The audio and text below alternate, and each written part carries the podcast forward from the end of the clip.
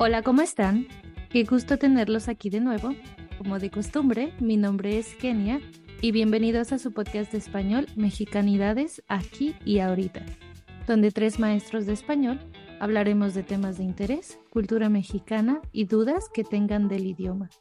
En este episodio vamos a hablar de algunas palabras que provienen de lenguas originarias que no tienen una traducción directa al español, pero su interpretación es muy interesante. Y algunas otras palabras del español que no tienen una traducción al inglés. Así que vamos a empezar.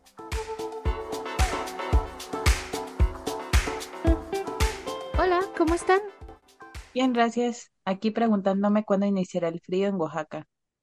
Hola, yo igual. El domingo especialmente el calor estuvo insoportable. ¿Y tú cómo has estado allá con el frío norteño? Pues hace un poquito menos de frío que la semana pasada, pero está muchísimo más fresco que en Oaxaca. Qué envidia. Aunque entiendo que la temporada de calor por allá es especialmente fuerte también. Horrible, verdaderamente horrible. Son las nueve de la noche y se siente un calor insoportable.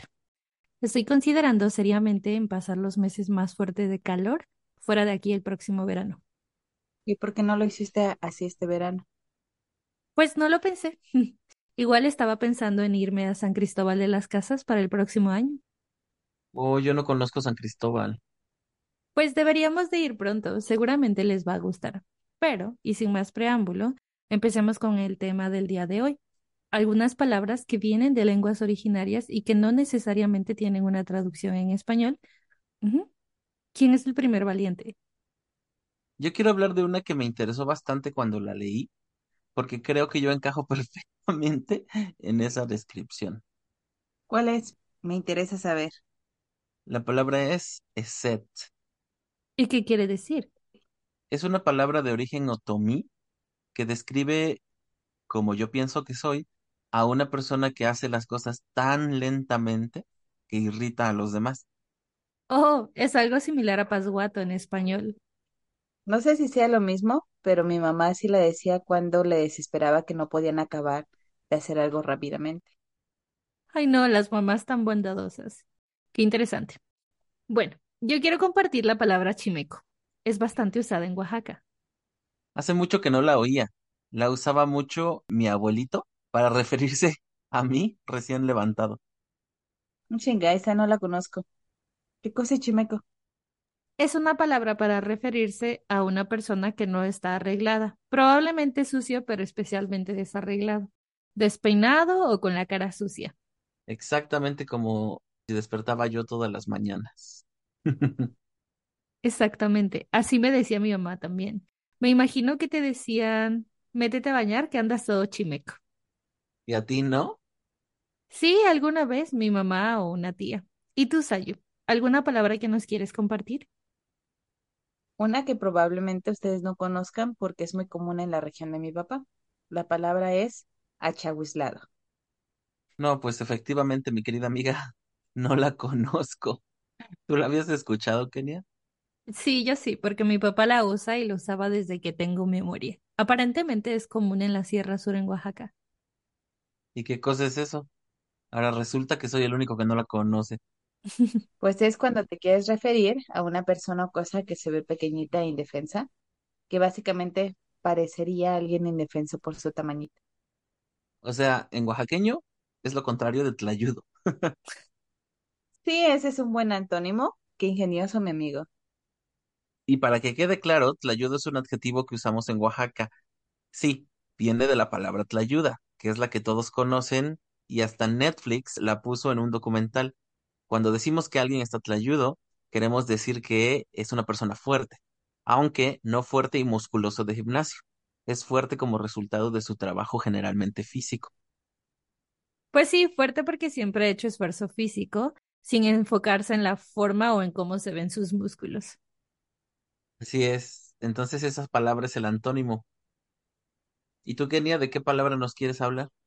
Bueno, la palabra que yo quiero compartir ahora es una que cuando leí su significado me encantó. Debo decir que viene del mapuche, una lengua originaria de Sudamérica o América del Sur. ¿Es común por allá? Pues hasta donde entiendo y sé, sí. Además, La situación debe ser muy similar a Oaxaca, donde aún usamos con frecuencia palabras de lenguas originarias. ¿Y cuál es tu dichosa palabra? Es Piuquiyeyu. Espero que le esté pronunciando bien, porque obviamente mi cercanía con el mapuche es nula. Eso iba a decir. Está interesante para intentarlo pronunciar. Aunque lo mismo dirían otras personas de nuestras palabras de origen zapoteco. Pero entonces, ¿qué quiere decir? Bueno, pues esa es la parte linda. El significado de Piuquiyeyu es te llevo en el corazón. Todos románticos. Bueno, pero esa es una característica que me gusta mucho de las lenguas originarias. Se dice mucho con poco. Qué lindo. ¿Alguna otra que nos quieras compartir? Yo, no sé si la palabra chanicuy les dice algo. Pues la verdad, no. No me suena nada familiar, pero estoy segura de que es algo de Sudamérica. Precisamente, es una palabra de origen quechua. Seguramente la palabra no les dice nada, pero estoy seguro que el significado les será familiar. ¿Y qué quiere decir? La idea es guardar un poco de comida para después compartir con alguien más. ¿Les recuerda algo a ustedes? A mí sí, es similar a Itacate. Claro, solo que la palabra itacate se refiere únicamente a preparar y guardar comida para después, no exactamente compartir. Sí, en ese caso es un poco diferente. ¿Alguna otra que ustedes conozcan? Pues yo creo que ahora es un buen momento para compartir algunas palabras que usamos en español y que no tienen traducción de español a inglés. Oh, suena interesante. Quiero saber cuáles encontraste. En realidad no son palabras muy raras, pero sí son palabras de uso cotidiano. Por ejemplo, la primera fue madrugar.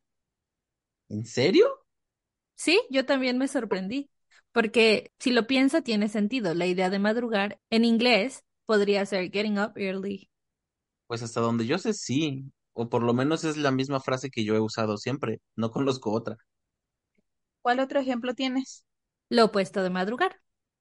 Oh, yo sé, es desvelarse. Oh, sí, fue muy complicado.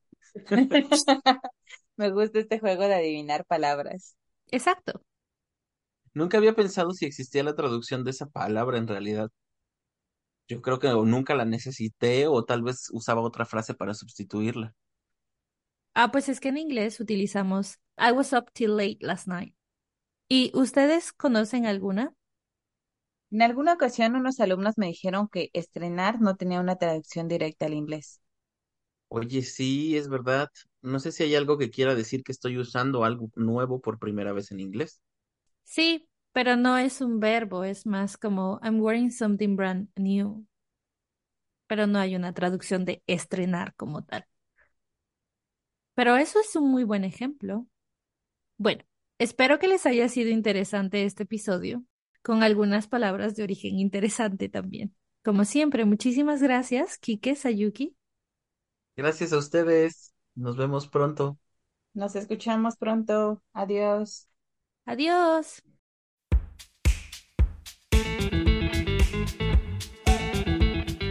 Muchas gracias por acompañarnos nuevamente en este episodio de su podcast Mexicanidades aquí y ahorita. Como siempre, no olviden suscribirse, dar me gusta, así nos ayudan a que más personas nos escuchen y déjenos sus dudas o comentarios en el canal de YouTube, Spotify, en Apple Podcast. Compártanos con otras personas que están aprendiendo español. Nos oímos en el próximo. Bye. Ok.